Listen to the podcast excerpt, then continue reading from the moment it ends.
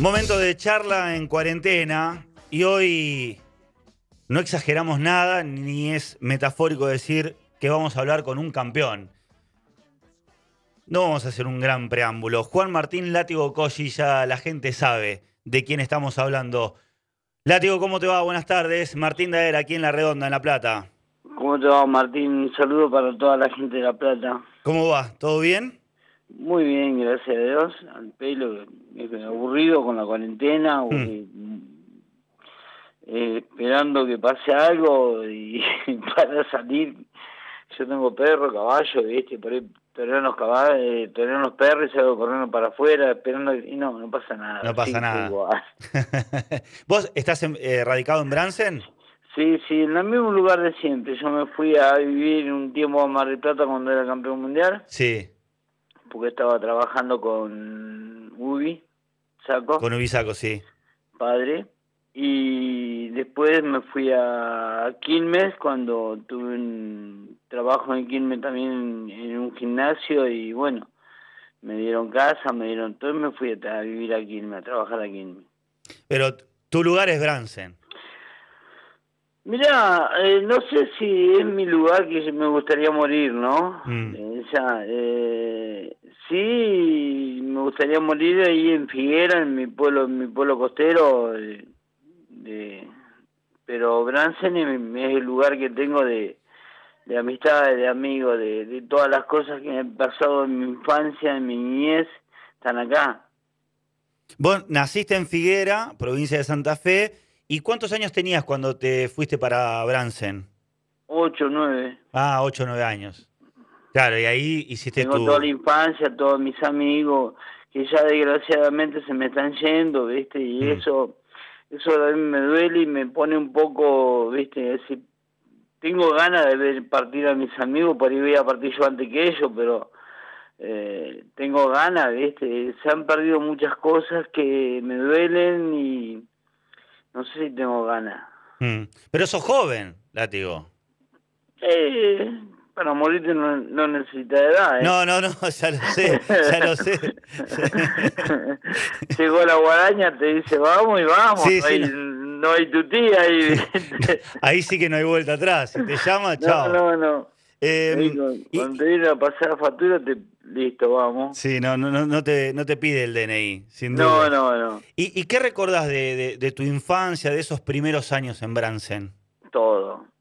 Todo porque lo vivo cada día. Lo, lo, a ver, eh, yo me voy hasta... Hoy es donde yo jugaba al fútbol en la canchita donde estábamos, que jugábamos fútbol, donde yo empecé a pelear en la chancería de mi primo, hay una calle, ¿viste? Mm. me duele porque ahí está mi infancia y hay una calle, todo donde yo cazaba liebre hay casas, viste, entonces eh, viví toda la infancia, toda, toda la niñez, eh, ahí donde empezó mi historia boxeando, donde, por qué empezó mi historia boxeando, por una revista y en esa en esas plantas todavía están y yo voy y paso la casita que teníamos en el árbol, hay un montón de cosas, viste, que que tienen recuerdos. Mm. Eh, si hay algo que atraviesa gran parte de, de los boxeadores es la historia de- del sacrificio, de pelearla, de lucharla.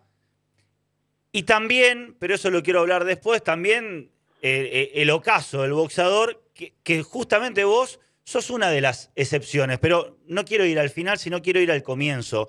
Vos has hecho de todo para después este, llegar a ser lo que fuiste. Desde ya te estoy diciendo que Mm. nunca fue un sacrificio. Nunca fue un sacrificio. No, Mm, fue un placer, eh, fue algo que yo quise hacer. El sacrificio lo hacía mi viejo que laburaba de, de sol a sol y no alcanzaba para, para comer, mm, ¿entendés? No alcanzaba para llenar los platos de comida.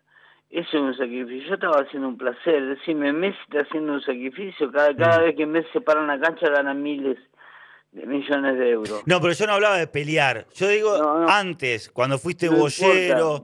Cuando trabajaste en una panadería. Sí, pero bueno, en esa época vos estudiabas o laburabas, no es como ahora, ahí no había Mm. ningún ninguna clase de ayuda de nadie, ahí tenían que salir a buscarte el mango, eh, agarrar la pala y hacer quinta en tu casa, tratar de tener conejo, tratar de tener gallina eh, para que te dejen un huevo, conejo para comer, entonces todas las mañanas vos salías tempranísimo buscar hinojo para los conejos, venía de la escuela y, y hacía la escarpiada quinta, renegaba las plantas, después sí pelota, después sí onda, ¿viste? Pero primero la responsabilidad de, de ayudar a la familia, y vos con los zapallitos al tronco, con zapallito al tronco, dos huevos, eh, te hacías unos zapallitos fritos con huevos fritos que eran riquísimos Mm. Tomate, todas las cosas que, que, que- que te daba la temporada, y después los perros para ir a cazar liebre. Vos te cazabas una o dos liebres y tenías un estofadito y un guiso mañana y noche, ¿viste? ¿Cu- ¿Cuántos años tenías cuando empezaste a, a- a- a trabajar, a dar una mano ahí en, en tu casa? Nueve, diez, once años, porque nosotros en Figueroa estábamos en una posición económica muy buena.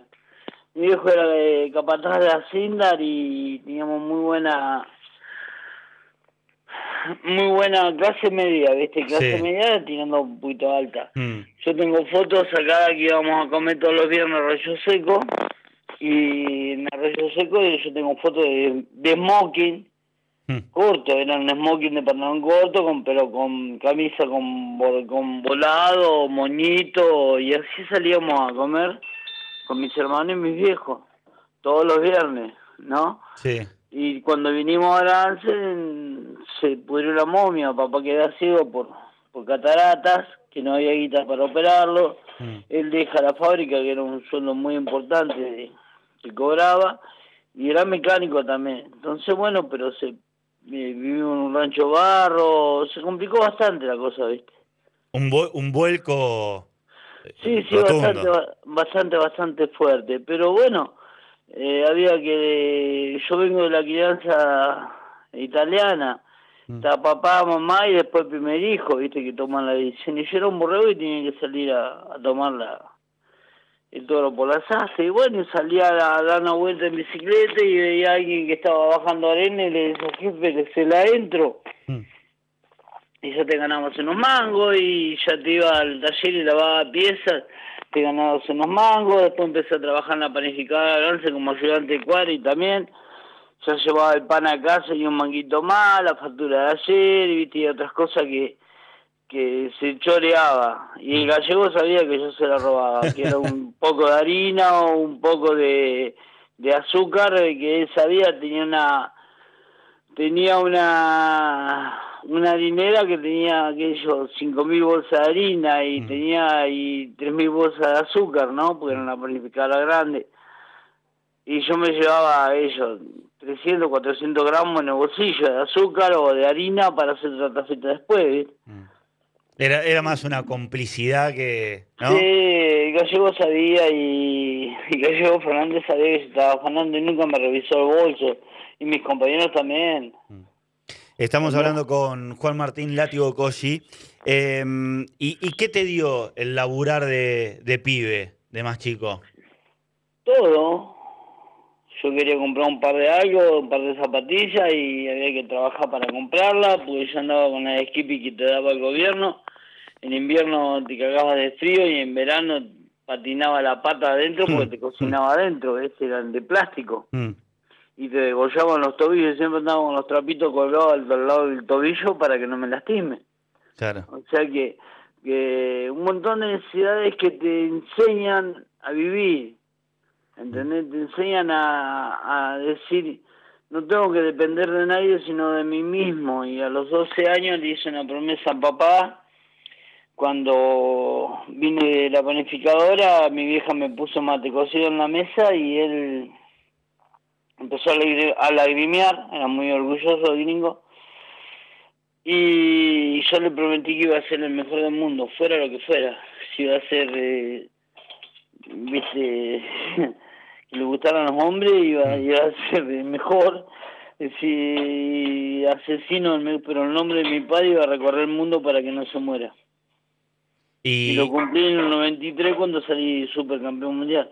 ¿Y, y cómo, cómo empezaste a, a boxear? Por la revista El Tony. Eh, había un dos pistoleros, me acuerdo como si fuera ahora la, anécdota, eh, dos pistoleros, uno se llamaba Alcor Negro, que era mi primo, y G Puma, que era yo, que éramos los que... Porque antes no teníamos computadora, eh, no teníamos teléfono. Andábamos con la onda de cogote, hacíamos mm. espada y peleábamos con los cardos cabezas azules, que eran los filisteos, los romanos, y bueno, y me, me se clavó mi primo una, una espina en la pata de cardo, nos fuimos para atrás, lo, lo operamos, le sacamos la espina y empezamos a jugar mi primo con un par de guantes que tenía él, que todavía los tengo, tienen como 50 años los guantes, están hechos pedazos, pero todavía los tengo, en el museo mío acá en Bransel, y entonces agarra y me pegó un piñazo y... Hmm. Y de ahí en más, eh, por la revista, porque en la revista había un, uno de los dos pistoleros que pelea con el jefe indio por una cautiva, una soga atada en cada mano y un cuchillo en la otra, nosotros nos atamos la soga en cada mano y un guante en cada mano. Yo en la izquierda y mi, mi primo el derecho. Mm. Y bueno, desperté en el bebedero de las vacas porque tenía como 14 años, tenía 9, 10 desperté en el bebedero de las vacas, casi me mató la piña. y ya me gustó y a la otra la otra semana peleé con Osvaldo Ferrari, que era un, le decíamos carita de mono. Y empezamos a pelear con todo, todos los sábados peleaba por plata, con cualquiera. Recorrimos Bransen peleando, hice como 60 peleas, sí, perdí una. Eh, y una la, dio, la paró el público, nos estábamos matando con el gordo barriga. Mm. Y, y ahí yo esa vuelta me compré un par de flechas con la guita que habíamos ganado, porque aparte de, dividir la, la ganancia, se había juntado mucha gente, ¿viste? Y pusieron moneda y todo ahí en el tanque del agua, fue de acá de Gran. Sí. Pusieron moneda y todo y yo me, me, alcanzó para comprar un par de zapatillas flechas. Hmm. Eran las que corrían más rápido, eran las que pateaban más fuerte, eran las que caminaban mejor caminaba mirándome las patas, yo azul con la tirita, azul con la tirita roja, la flecha que tenía el, la dentadura arriba de los dedos. Orgulloso iba. No, te imaginas. y, un día, y un día aparecen, bueno, trasciende mi nombre de peleador. Yo tenía 12 años y ya he peleado con gente grande y todo. Sí. ¿Por qué? Pues yo te decía, bueno, el domingo Peleamos, vos me desafío, yo te decía el domingo a las 11 de la mañana en, la casa de Gaburri, en la casa de Fernández, en el tanque del agua, en la escuelita, en la escuelita, o en lugares que teníamos para pelear, ¿viste? Sí. Y entonces, eh... claro, yo tenía 12 años, yo dormía a la noche. Claro. Vos tenías 18, 19, 20, 21 no ibas a dejar de ir a Progreso, Social, al Prado, no ibas a dejar de chupar, no ibas a dejar nada porque peleabas con un pibe de 12 años el otro día. ¿Entendés? Claro, vos, llegabas fresquito. a las 11 de la mañana despedazado antes de pelear, llegaban dicho pedazos, mal dormido, en pedo, ese. Pero ahí no había, no había ring, no había nada. Sí. Ah, había, había ring. Un ring con un lazo que te cueriabas y te afirmabas en el vaso. Claro, te raspaba una sola soga, cuatro palos, una soga, un referí que era para evitar que nos pateemos, nos mordamos o algo para contar hasta 10. Y se peleaba hasta que uno lo abandonaba. Y, y ahí te ganabas unos mangos. Y sí. Y sí. Ahora, eh, ¿sabes que hace, hace, poco charlábamos con, con, Miguel Simón y decía, eh, hablaba de las tres P, de paciencia, pasión y preparación. Y, pensaba en esto de las oportunidades que te da la vida y es eso, ¿no? la pasión. aparte de las 3P, te, te faltó la D. ¿Cuál sería? Disciplina. Disciplina. Porque a vos lo. Merece lo más importante. Claro, te marca, bueno, en el. Sí, iba a decir en el boxeo, en realidad, en todo, ¿no? En, la vida hay que tener disciplina. Eh, Exacto. Vos llegaste a pelear con, con Pajarito Hernández, casi como, como de casualidad y a partir de ahí tu, tu carrera fue que hizo un Mm, vuelco, ¿no? Fue de Digo, casualidad. sí, no, no de casualidad, pero digo... la- yo era número uno en el ranking nacional. ujú, Pajarito Hernández tenía la pelea del título mundial firmada y en esa época no se peleaba cualquiera, peleaba del primero al tercero por el título. Claro. tenían que escalar en el ranking. Claro. Tenían que estar de décimo, podía ser octavo, pero tenían que escalar. Hoy pelea cualquiera con cualquiera en cualquier, en cualquier lado, ¿no? Y entonces Zacarías, sabiendo yo estaba número uno en el ranking argentino, Cacho Rossi estaba número dos. mm, Y entonces ahí Zacarías me dice, tengo que hablar con vos, pibe. Digo, ¿está bien, Santo? Y hablamos. Y me dice, eh, hay un solo tipo que nos está tapando la carrera. ¿Qué hacemos? Haga la pelea que yo le arranco la cabeza, le dije. Y estaba hablando de Pajarito Hernández. sí, Y vos en ese tiempo, al campeón lo respetabas. ¿Entendés? claro. El campeón cualquiera. Se respetaba al, al ser humano, no al campeón. mm, Bueno, podía decirle al campeón era un cagón, pues te iba a cagar trompadas, hacerle una pala como en la escuela, ¿viste? Sí, una sí, cosa sí. así. No era una cosa que se faltaba al respeto. Le trajo la falta de respeto, la, así la cargada, todo fue Buenavena.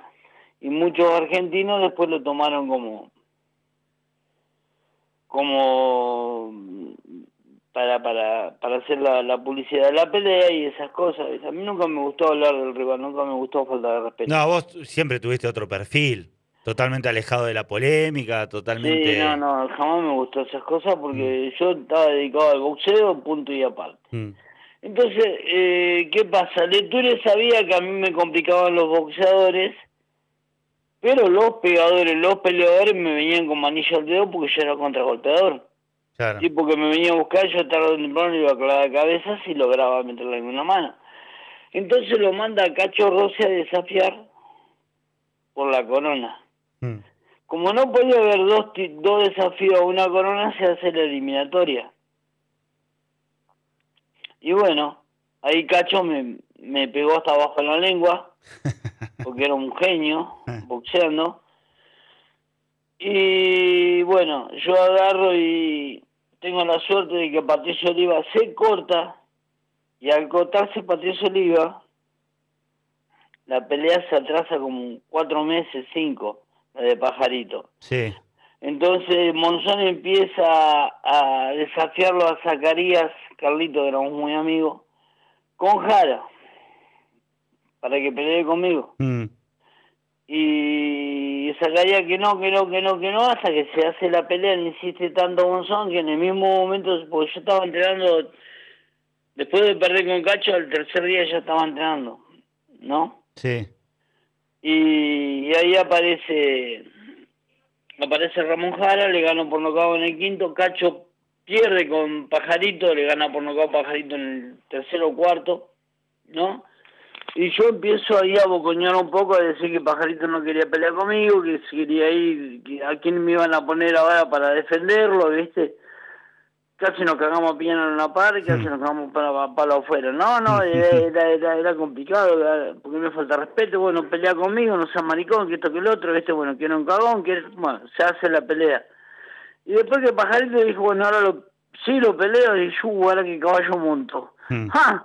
Se va a complicar ahora, ¿ves? Porque el tipo venía enojado y yo una de las cosas que siempre, siempre, siempre, siempre dije, nunca hagas enojar a quien te puede castigar, ¿ves? claro. Y él me podía castigar. Pero vos sentías que esa es la manera de desafiarlo, Era- que si no... Era la manera Claro. de pelear con él. Sale Claro. la pelea del título, Zacarías hace una estrategia espectacular de pelea, que miramos eh, los videos de, qué sé yo, 15 peleas de pajarito, y en todas cometía el mismo error y en todas tenía la misma virtud. Mm, Y un error que para un derecho, peleando con un derecho, para él era una virtud, pero para mí que era zurdo se le convertía en un error. mm, Era tiraba él, arrancaba con izquierda, derecha, izquierda, y se venía hacia adelante. Si Sí. vos lograbas pasar de largo la primera izquierda, quedaba servido para meter el ganchazo de, de- o el cross de derecha. Se te generaba el espacio. me, me generaba el Mm. espacio, me lo generó, lo toqué por arriba del hombro con el cross de derecha y él se viene, como viene avanzando, se viene para adelante y me quedó para el gancho de izquierda espectacular. Claro. Y voló de una punta a la otra. Iba en el aire, te lo juro. Mm. Iba en el aire, giró el cuerpo y me miró a la cara. Y dije, Mm. oh, oh, me cagué todo. este se levanta enojado. y bueno, y ahí lo encaré, lo atropellé, lo seguí, lo seguí atacando, lo seguí atacando y le gané por acá. Claro, fue el knockout en el, en el tercer round. De ahí sale sale una pelea en... Me tomo dos semanas, me voy a Córdoba. Mm. Sale una pelea en... en ¿Con Magarino? Con Magariño. Sí, Le gano por nocaut en el quinto, creo. sí. No, directo al preso. Y Zacarías me dice ahí que me tengo que volver en avión. Yo había ido, me había ido una pareja de chicos muy amigos, mi compadre, ¿no? Para venir a la vuelta, pues viniendo, recorriendo el sur, ¿viste?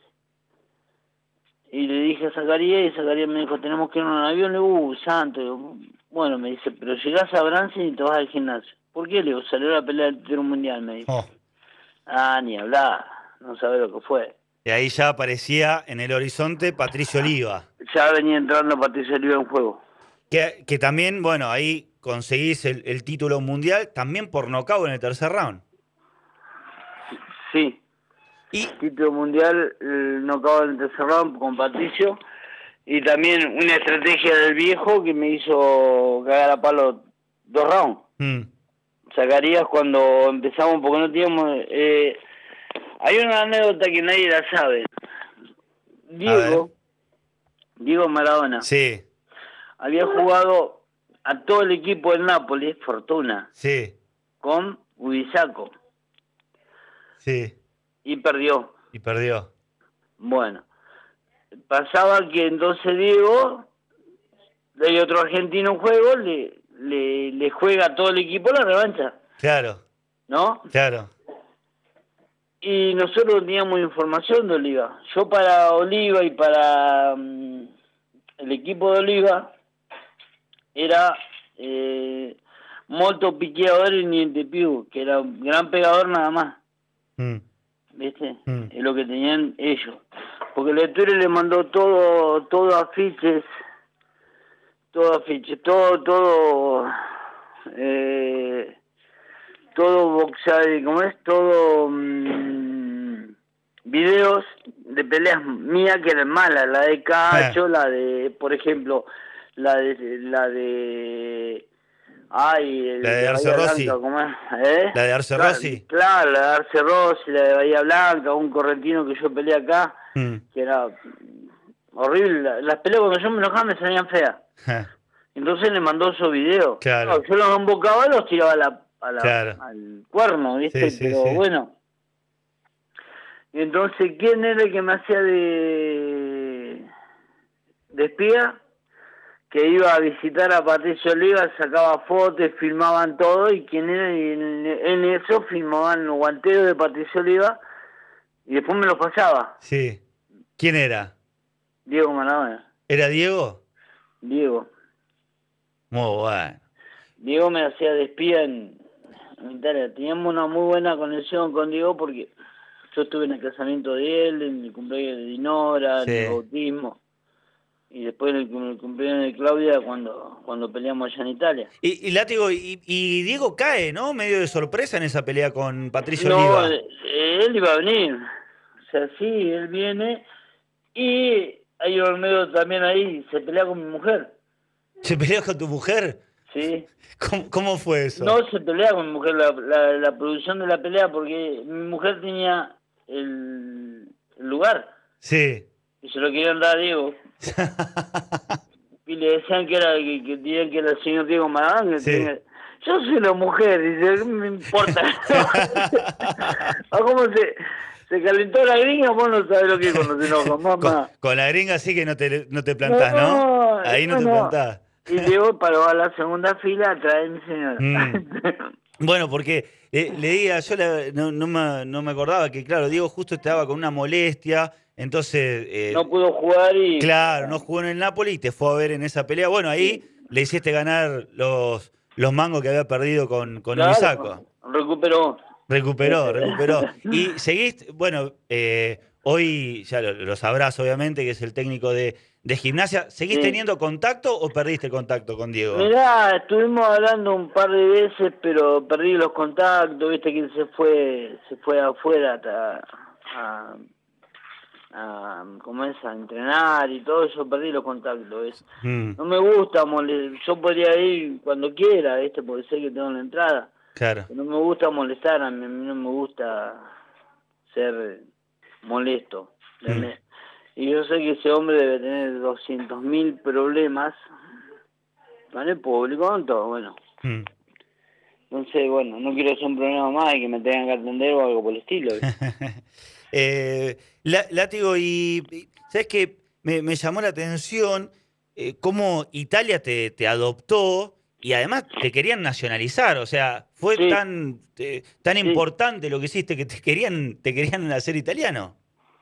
Mirá, eh, mi abuelo italiano. Sí. Mi abuela paterna italiana. Sí. Los abuelos maternos son criollos, son de acá, pero los son de Italia. Estuve en Italia, estuve en Basto Rivera y después de ahí nos fuimos a Yerni, porque mirá lo que pasa cuando gano el título, ¿no? Le ganó a Patricio, me invitan una semana en un hotel frente al Vaticano, hmm. un lujo impresionante.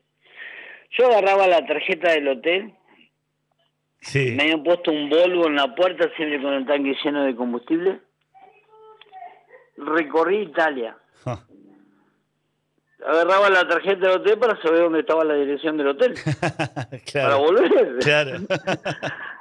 y bueno, de punta a punta, la torre de Pisa, la torre de Pisa, la... Mm, sí, la torre de Pisa. Sí, sí, sí, recorriste toda Italia. Pisa, no, la torre Eiffel, eso, está también estuve ahí, pero está en Francia. En Francia, sí. Bueno, estuve en, el Vaticano que el, del cura ese de que quería mil fuentes de, de juego con juego de agua. Vos te imaginás que estábamos hablando de años, años, años atrás, 1500 años atrás, quería juego de agua. Mm. Bueno, hicieron juego de agua, ¿no? impresionante la estructura. Después tuve, bueno, en todos los lugares. Y la sorpresa era que tenía que quedarme una semana porque el domingo siguiente, sí. el Papa quería verme. ¿Era el Papa Juan Pablo II? Juan Pablo II, porque era fanático de Patricio Oliva. Mirá. Y me hacen invitación entonces yo no sabía, llego a... Primero mira lo que pasa, primero llegamos a Roma, nos instalamos en Roma, que yo viene eh, el, el... Ay, ¿cómo es? El que ayuda, bueno, el que le organizaba todos los sabatini, mm. Tomaso Émolo, era el abogado, y me dice que encontraron familiares míos en Cherny. Sí. ¿Viste? Sí. Me encontraba familiares míos en Cherny y sí quería verlo, pero olvídate, claro quería verlo. Claro. ¿Entendés? Bueno, aparecen en casa, con, yo iba con el Volvo y aparecen dos autos, salimos para Cherny como 300 kilómetros de Roma. Sí. Llegamos a Cherny y cuando llegamos a Cherny el auto para en la entrada de Cherny. Un pueblito que estaba colgado de la montaña que tenía todos muros alrededor porque atacaban los moros de vez en cuando. Mm. Los moros eran los turcos que estaban enfrente. Usando el río se venían los moros. Entonces lo, repelían, tocaban una campana, se metían todos entre los muros y ahí lo repetían con, con arco, flecha, piedra. Y, y cuando llegué ahí había un montón de gente parada y por eso se, ordena en la calle una banda de la policía y una banda de una escuela. Sí. Hice todo un desfile, todo un desfile por el pueblo a pie con la banda adelante y atrás, caminando por Yerni. casi me muero. Te estaban esperando. Me estaban esperando. ¿Te estaban esperando? Me estaban esperando. Qué bárbaro. Me dieron la, la banda, me hicieron el... Después a la noche comimos el, la comida de honor, que era un chancho asado al asador, pero al espiedo, ¿viste? Sí. De estilo de antes, haciendo Sí. el espiedo dándolo vuelta. Fue rico. Pero un chancho, un chancho que pesaría 200 kilos, ¿viste? Pura grasa. No era un lechón como comemos nosotros, ¿viste? La parrilla en seco, Sí. ¿no? Bueno, de ahí estuvimos, estuve ahí, estuve con el, con los familiares, con los parientes, con todo.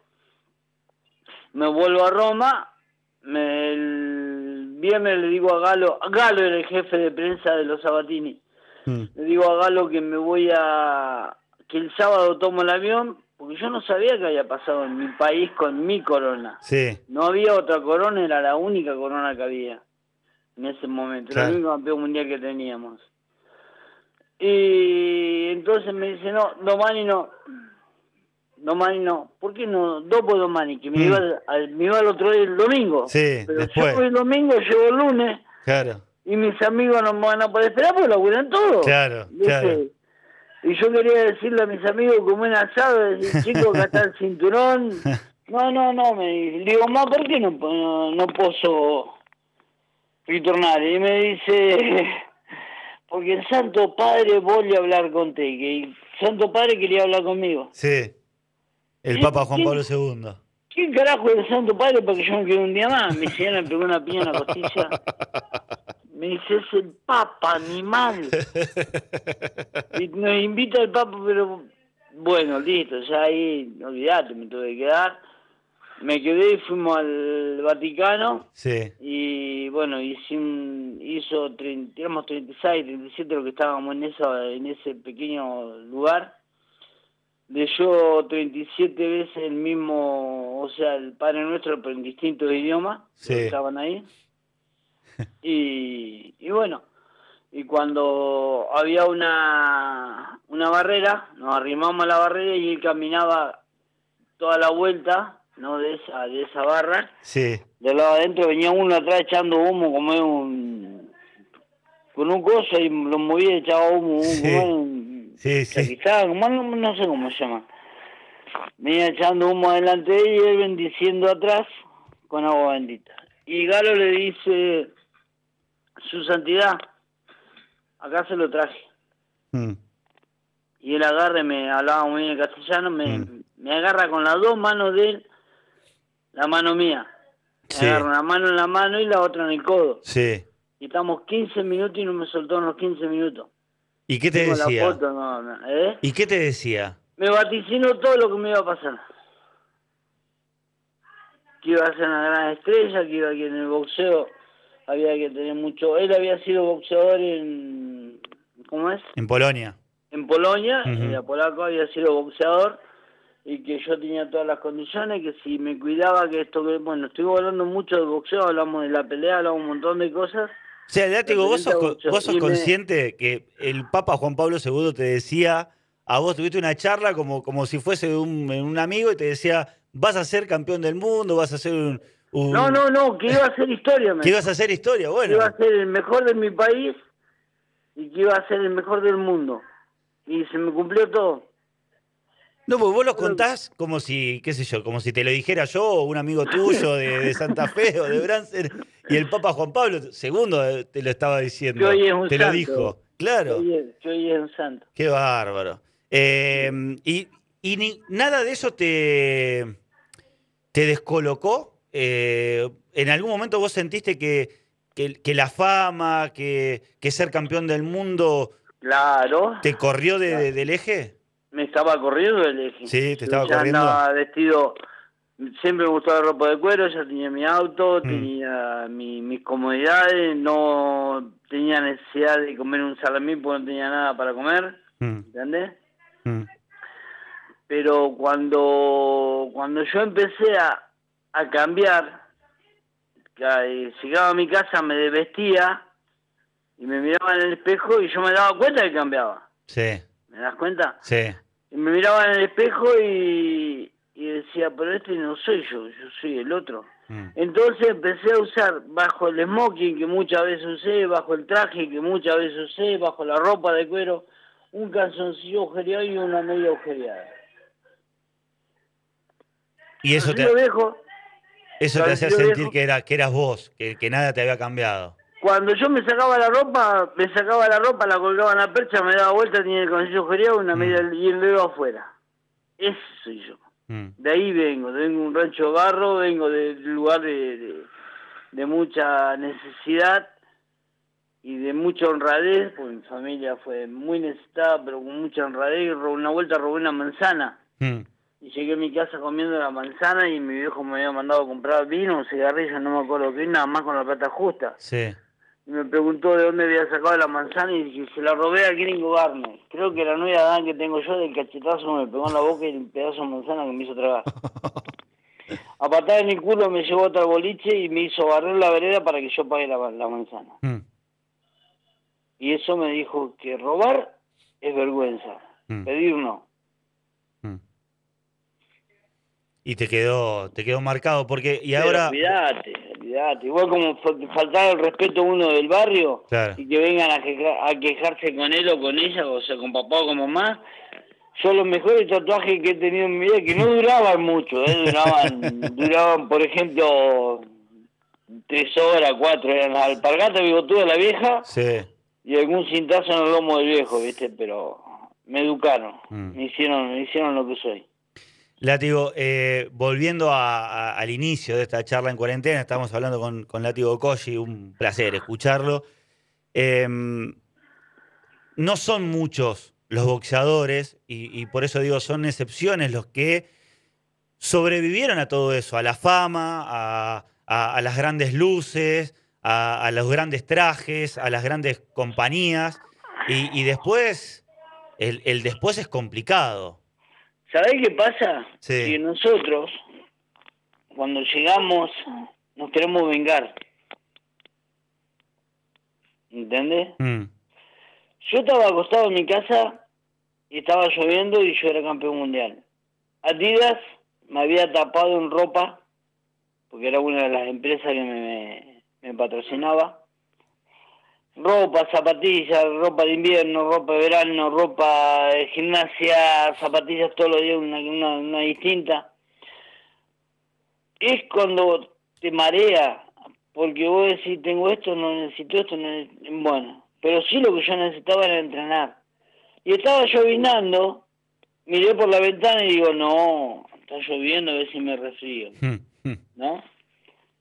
Recién casado, imagínate que terminó todo. Bueno, al otro día lo mismo. Al tercer día me senté en la cama y digo, soy un pelotudo. Perdóname que te hable así con franqueza. No, no, este, a veces la palabra es, es la, la- la necesaria y este, este es el caso. Soy un pelotudo, digo, porque tengo un par de zapatillas para cada día de la semana, tengo ropa de abrigo, tengo ropa para el agua, tengo esto y no salgo a correr. Mm, cuando yo corría con un par de, de, de media que eran las mangas de los pulóveres viejos, ¿no? Con las zapatillas de Skippy atadas abajo para no perder en el barro mm. y, y una bolsa de plástico puesta en las patas para no mojarme las patas, que igual me las terminaba mojando. Sí. Y, ahora que tengo una delegación de médicos, no tenía para comprar un, un, un geniol y me curaba el resfrío con la misma con el mismo gimnasio o con la misma transpiración de gimnasio que mataba el virus. Mm, Y hoy tengo una delegación de médicos atrás mío, un par de zapatillas. Soy un tarado. Tiré las, las, las cobijas la miércoles, me levanté y salí a correr, lloviendo, y no paré nunca más. O sea que tuve una, una barra de chicos. Yo no tuve los amigos del campeón. Una barra de chicos que íbamos, yo a veces salía, no salía nunca, no sé bailar. No quería aprender tampoco para no entusiasmarme. mm, Yo me casé a los 21 años, jovencito, cuando venía Martín, Claro. ¿entendés? Entonces eh, era otra esa mi vida, era la vida de un, de un matrimonio. Salíamos con mi señora y todo, pero cuando yo salía con mis amigos, así a, a tomar algo a- o a comer, eh, uno pedía un fernet, otro pedía una cerveza, otro pedía un tinto, y a mí, y la coca para Juan. Ellos me cuidaban. Sí.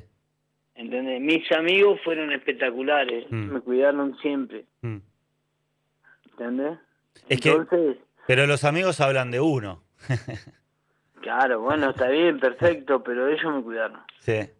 Látigo, eh, ha sido un, un verdadero placer. Gracias por, por el tiempo y sobre todo por, por la calidad del tiempo y la calidez del tiempo. Te voy a hacer una pregunta. Sí, ¿Vos sabés con quién yo debuté en el Atenas cuando era amateur, a los 16 años? eh, en el Atenas con Valdés.